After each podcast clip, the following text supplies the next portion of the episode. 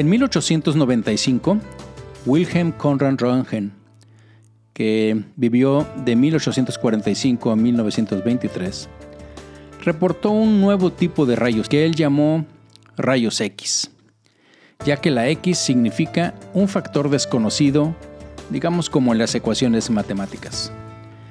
Sin embargo, como ya se dieron cuenta del título, la pregunta es si fue él el único descubridor de los rayos X.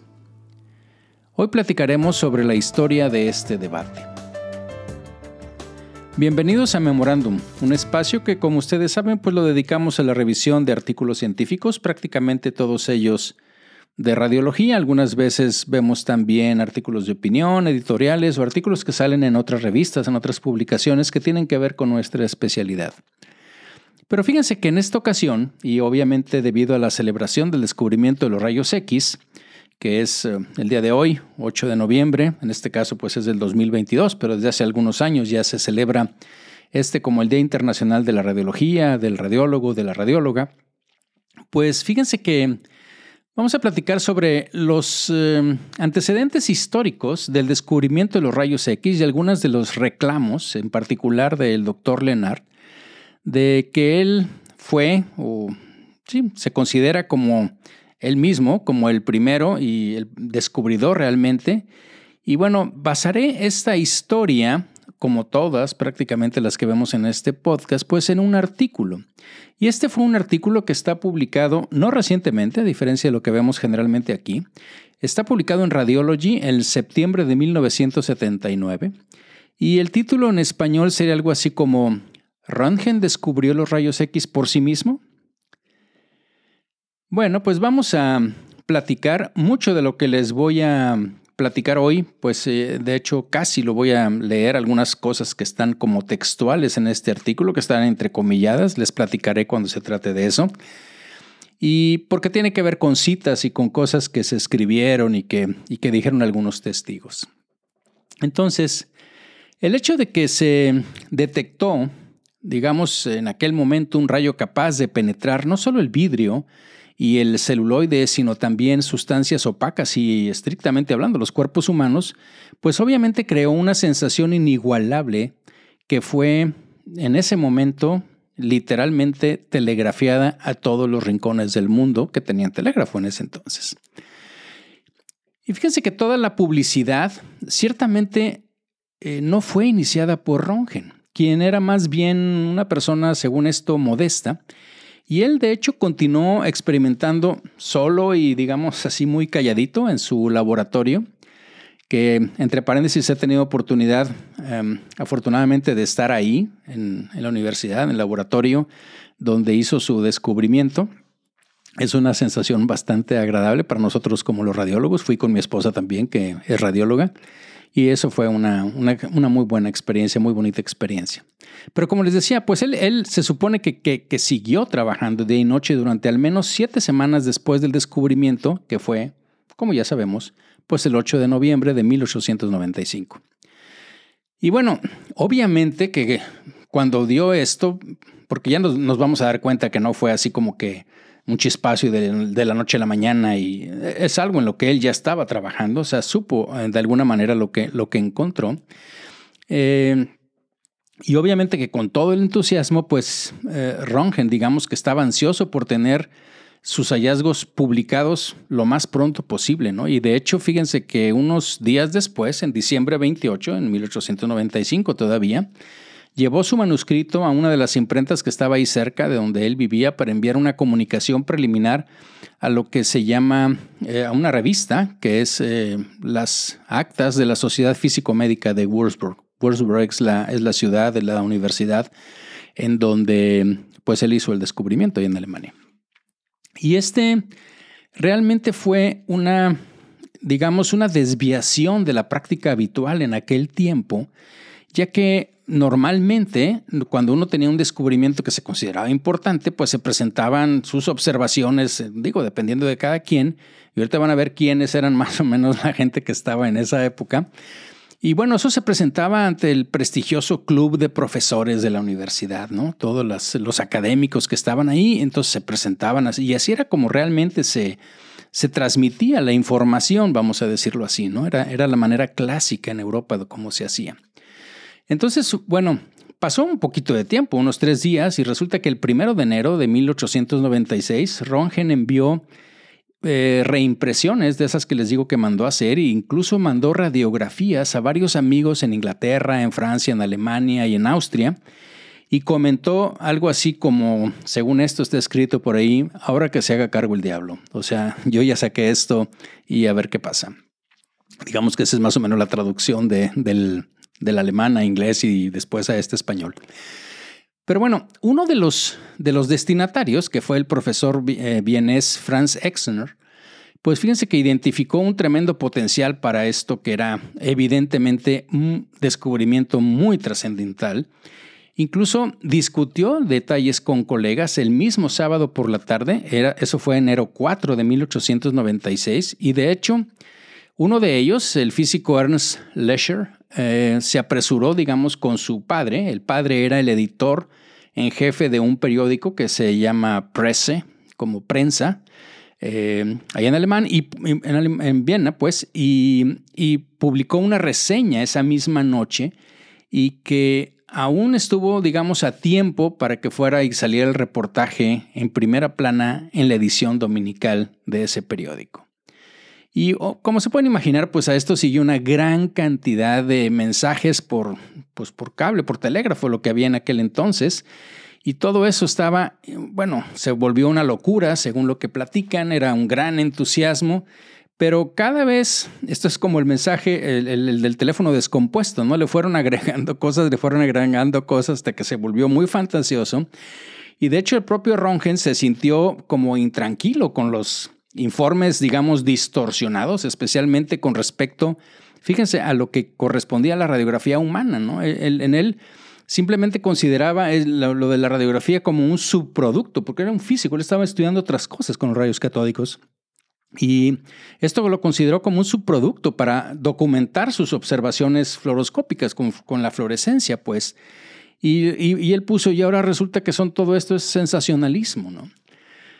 Entonces, después de esto, digamos que hay un periodo que eh, un biógrafo de él, un alemán, lo menciona como los gloriosos cinco años después del descubrimiento, ¿no? Porque tan pronto como el, emperador alemán se enteró de la hazaña, pues Ronge fue llamado a Berlín para una demostración en Palacio Imperial, durante eh, el cual también fue premiado, le dieron una medalla. Después se le pidió que hiciera una segunda actuación, como unos 10 días después, ahí mismo en su universidad en Würzburg, pero ahí lo persuadieron para que siguiera su comunicación, ¿sí? porque esto era la manera como lo presentaban, eh, con una presentación real, es decir, que, hiciera un experimento como tal, ¿no? Y obviamente, pues resultó el, entusiasmo pues, que, causó esto, pues fue abrumador, ¿no? De hecho, se le, se le, dio el término, pues, eh, por un profesor, uno de los anatomistas de ahí de la Universidad de Wolfsburg, el doctor Colliker, que le dijo, bueno, estos son los Röntgen Ray, ¿sí? los rayos Röntgen. Y de hecho, pues como ustedes saben, todavía existe la Rongen Ray Society, que es la sociedad que, a la que pertenece la American Journal of Technology, el, el, el, AJR, pues, ¿no? Bueno, esa misma noche, sí, este, cuenta el biógrafo que los estudiantes honraron a Rongen con un desfile memorable, con antorchas y demás, ¿no? Y bueno, durante los meses siguientes, pues imagínense que el nombre de Rongen, pues eh, le pasó todo, ¿no? Fue mal escrito, cada quien lo inventaba como quería, pues era un, nombre medio alemán, desconocido. Y bueno, eh, incluso eh, se, pensaba que, el, que, el, descubrimiento se fue trastornando, esto les digo tanto, que se pensó que, el descubrimiento había sido en Viena, donde se había publicado primero pues en el periódico, en lugar de Würzburg, ¿no? Y una de las confusiones más eh, asombrosas de estas, o así que, que pasó, fue creada por un doctor, ¿sí? el doctor Middleton, que él vivía en Chicago, y pues él acababa de regresar de Würzburg, ¿sí? Este, y entonces eh, inventó una fábula, ¿no? Dijo que, esto sí lo voy a leer más o menos textualmente, dice, en la tarde de abril 29 de 1895, abril 29, fue repentinamente llamado al teléfono mientras observaba la fluorescencia de un tubo conectado con una bobina de Rumkorf. Sin desconectar nada, colocó el tubo cargado en un libro que contenía una llave como marcador de página. Casualmente, un cassette fotográfico estaba debajo del libro. A su regreso del teléfono, Rongen desconectó el tubo y pasó el resto de la tarde al aire libre fotografiando flores. A la mañana siguiente, al revelar la placa, se fijó en la radiografía de la llave. Ahí termina la, pues, la, cita esta de este doctor eh, y entonces resulta que en abril 3 de 1895 pues fue marcado como el aniversario del gran descubrimiento en Chicago y en otros lugares, y, o sea, digamos como seis meses antes de la fecha real, ¿no? Pero eso fue una leyenda, fue una, una cosa que se hizo, ¿no? Y esta leyenda, la verdad es que persistió, según los autores de este artículo, por más de 45 años, ¿sí? Este, y la verdad no saben por qué. Eh, ellos dicen ahí en el artículo, sigue siendo como un misterio, pero algunos, dice, algunos veteranos, o sea, el artículo, acuérdense que está escrito en 1979, dice, algunos veteranos octogenarios, pues todavía, todavía podrían albergar la impresión de que fue esa y que dicen que fue la llave, sí, la llave que había descubierto, abierto el rayo, pues que así le, le llamaban, ¿no?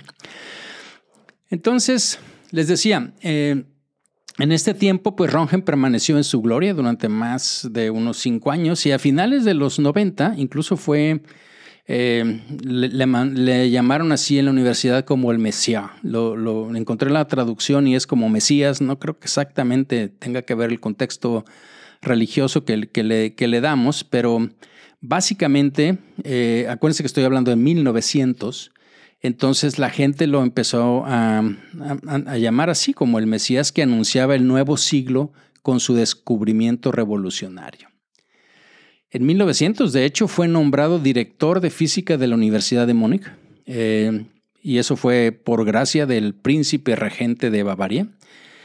Pero el mayor honor pues obviamente llegaría un poquitín más tarde, en, el 1901, sí, cuando fue elegido como el primer ganador del Premio Nobel de Física de la historia. Y entonces aquí pues comienza la controversia. Porque fíjense que Röntgen había compartido dos premios anteriores con un físico, Philippe Lenard.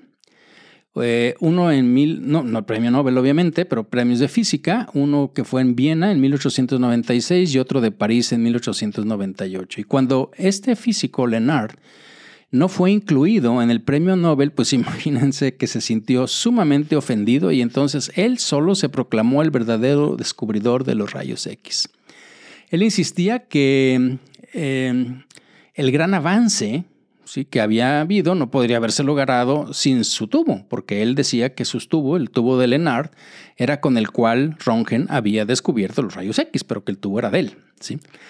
Él finalmente, ¿sí? él no sabía de los, de los informes que tiene el comité desde aquel momento altamente confidenciales que tiene el comité asesor y la Junta Nobel, y que finalmente se hicieron públicos como unos 70 años después, ahí viene la referencia en el artículo, y, donde viene que, que, bueno, este comité asesor, que estaba compuesto por cinco destacados físicos suecos y encabezados por un doctor que yo no lo conozco, Arrhenius, pero el otro sí, Angstrom.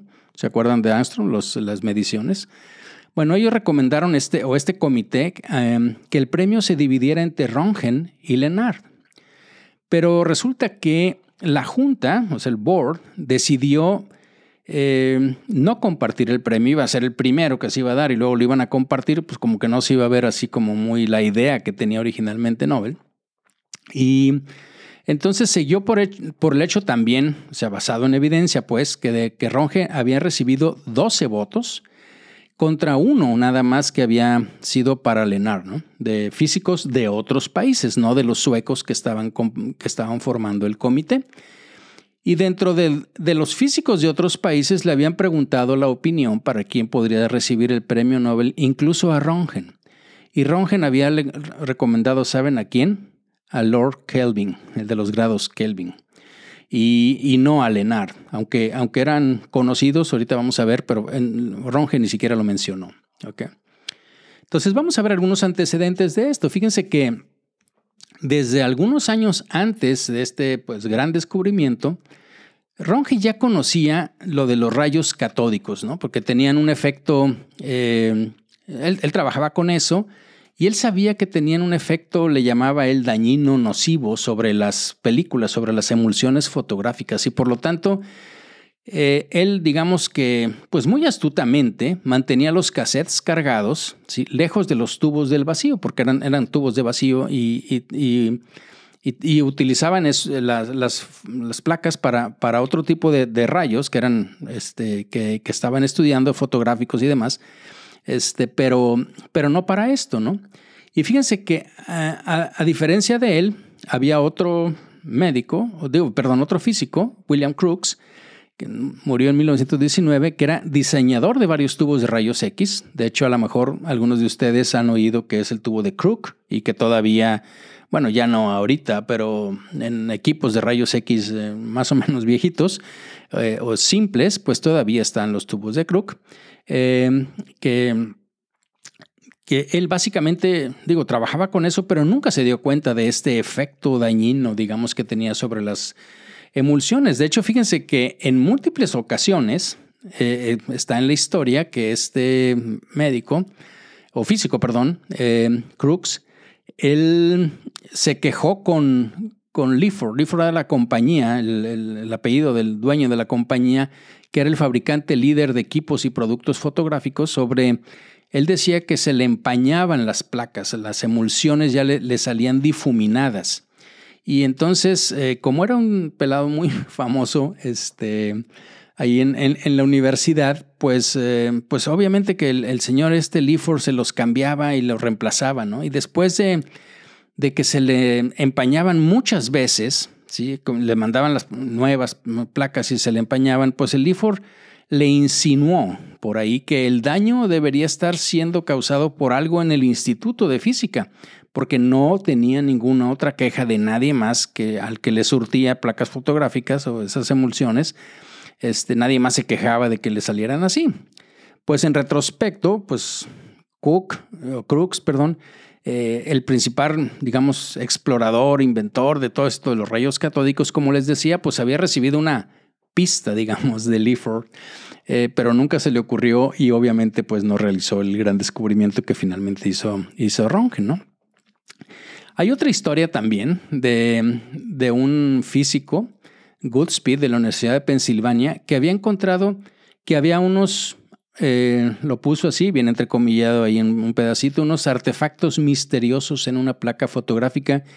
Y él lo descubrió trabajando también con estos tubos desde 1890.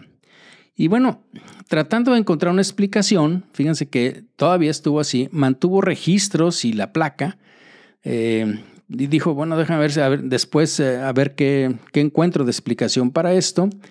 Pero resultó que seis años después, pues lo único que descubrió fue que los rayos X eran en realidad lo que había producido el fenómeno que él pues había y tenía guardado ahí y que no supo interpretar, ¿no? Es, es, como todo eso que pasa, ¿no? Que, que, a los genios, y al final viene una reflexión muy padre que les voy a leer, textual, este, que observamos todo, pero solo aquel que tiene toda esa capacidad y análisis y demás, finalmente, de lo que está en el mundo, pues hace, hace el descubrimiento de lo que todos los demás no vemos en lo que, en lo que realmente existe.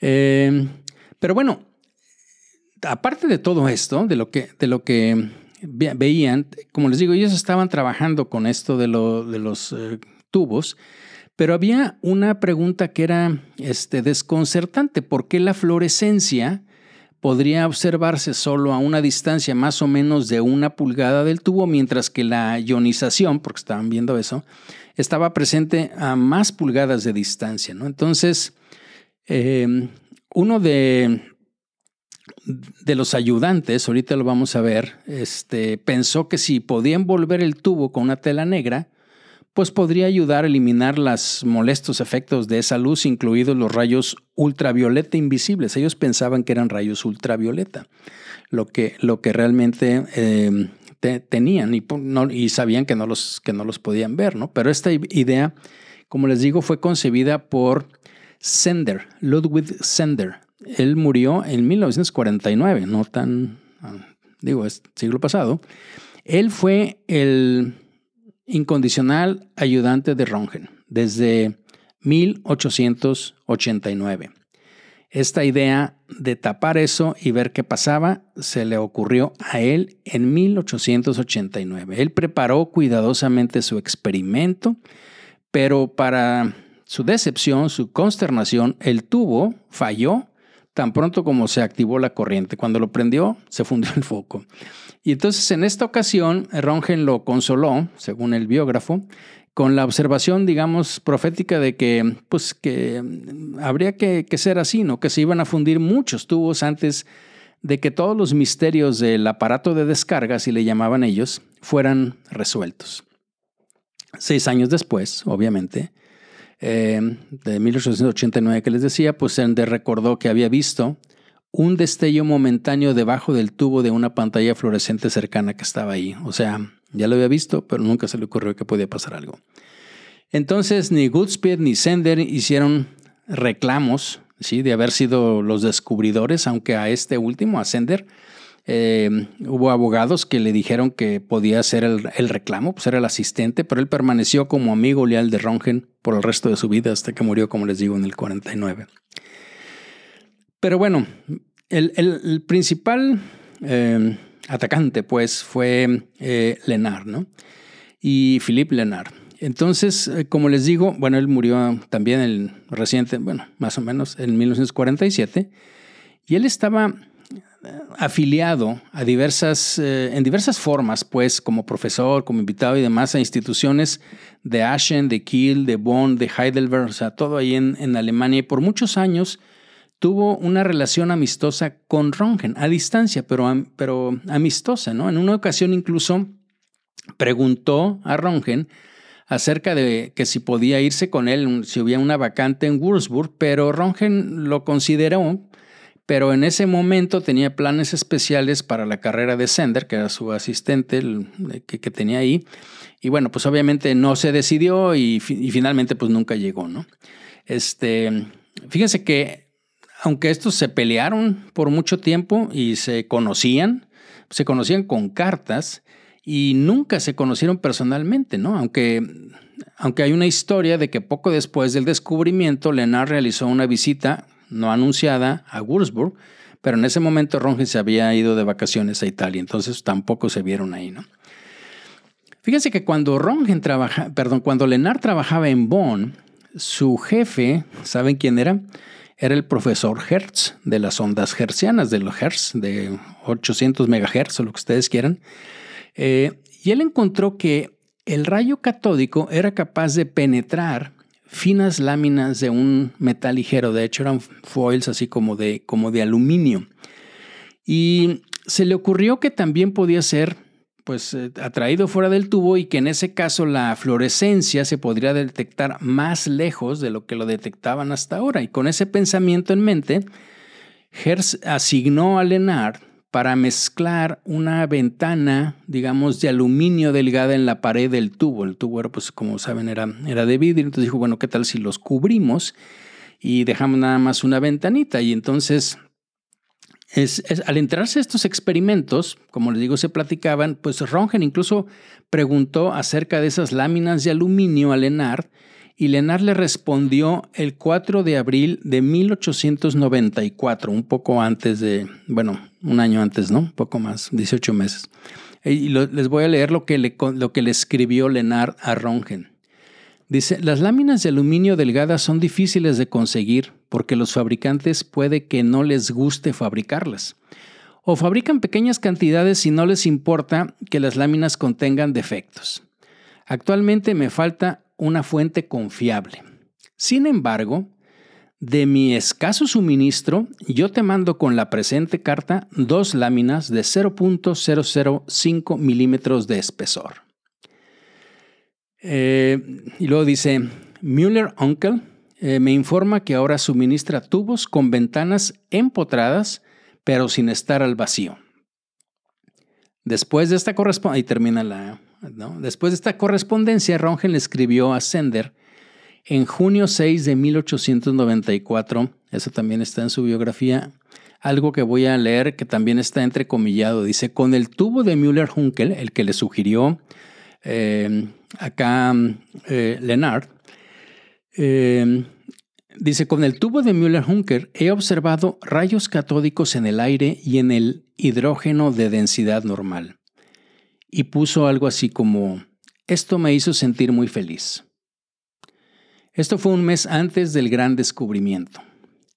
Más tarde Rongen usó tubos de vidrio, ya que demostraron ser más confiables, y él mencionó el tipo de tubos de Lenar en su comunicación simplemente como cortesía y gesto de respeto, pero no que hubiera utilizado hecho de eh, esos tubos. De hecho, las observaciones de Rongen estaban envueltas en, el más profundo secreto, o sea, nadie supo, eh, hasta después obviamente que murió, y estrictamente, eh, como dicen los autores de este artículo que le estoy platicando, dice, no sabemos qué hallazgos lo hicieron tan feliz en 1894, pero al menos le dieron material, o sea, eso que descubrió, eso, eso de, los, de los rayos y de la ventana, le dieron un material, digamos, para estar reflexionando en ese tiempo que en ese momento lo habían condecorado o era, era digamos, el, el presidente de la universidad en ese año académico del 94, 1894-1895. Eh, de hecho, si Röntgen hubiera utilizado el tubo, el tubo de Lenar en el experimento crucial de este de 1895, pues le habría dado el debido crédito. Pero le dijo a Sender, repito, a su asistente, poco después que él había hecho el gran descubrimiento con el otro tubo, el tubo de Hittroff. Entonces, bueno, como se pueden imaginar, y volviendo a la historia, pues hubo reclamaciones de quién fue el primero, ¿no? incluyendo obviamente las de Lenar. Durante la primera parte de este siglo, o sea, después de que, de que pasó todos los cinco años estos de gloria que les digo y que le hicieron el premio Nobel, pues sí se, se hicieron muchas reivindicaciones de que de varios físicos, pues, ¿no? que reclamaban pues haber sido los descubridores de los rayos X. En Heidelberg fue, digamos, un semillero de esos, eh, viene ahí en el artículo como ataques viciosos durante muchos años. De hecho, hay un alumno que recuerda esta situación y también lo voy a leer eh, textual porque es una cita de, esa, de ese alumno. Dice, cuando estudié en Heidelberg, 1918 a 1920, me asombró que Lennart, o sea, le daba clases, presentó en su curso de física el descubrimiento como algo que cualquiera podría haber encontrado después de su trabajo con los rayos catódicos. ¿sí? O sea, él, decía, pues yo ya había inventado eso, o sea, yo, yo conozco todo esto eh, y pues cualquiera podía haberlo hecho. En este caso fue Rongen, pero sí, este, él, él decía eso y de hecho dice el alumno, continuó. Varios miembros de la Facultad de Medicina también me dijeron como hecho de que Lennart había sido asistente de Röntgen, cosa que obviamente no fue, y que Röntgen le había robado el descubrimiento. ¿Ok? Y entonces, pues esta persona, eh, pues obviamente contesta y dice, me gustaba poder corregir a algunas personas, pero me pareció increíble lo fácil que los científicos se creen historias que no son de su propia especialidad. Eh, Ahí termina la cita. Y luego les decía, hubo más cosas. En, hubo una, en una revista suiza en 1935 que hubo ataques aún inclusive más feroces contra, contra Ronge, ¿no? Y bueno, eh, algunos de ustedes también saben que todavía ahorita hay cierto grado de debate, ¿no? Todavía hay una cosa muy reciente, bueno, recién más o menos, en el 46, por, ejemplo, eh, del comunicado original del manuscrito que hizo Röntgen en 1895 lo escanearon en busca de posibles pistas e incluso insinuaron que Röntgen había borrado las palabras tubo de Lenard, ¿sí? Eh, de ahí de, de, donde lo estaba haciendo. Y bueno, en realidad, ¿sí? lo que dicen los biógrafos es que lo que él había eliminado fue el término de aparato de descarga, como les digo que así se le llamaba, porque lo había puesto dos veces en la misma oración. Por lo tanto, simplemente lo cambió a tubo la segunda vez en lugar de aparato de descarga, pero nunca puso tubo de Lenar. Eh, de hecho, hay una cita donde Rongen le dice a Sender que realmente no fue Lenar quien inició la, campaña infame contra él, sino más bien su jefe, el profesor Kinke.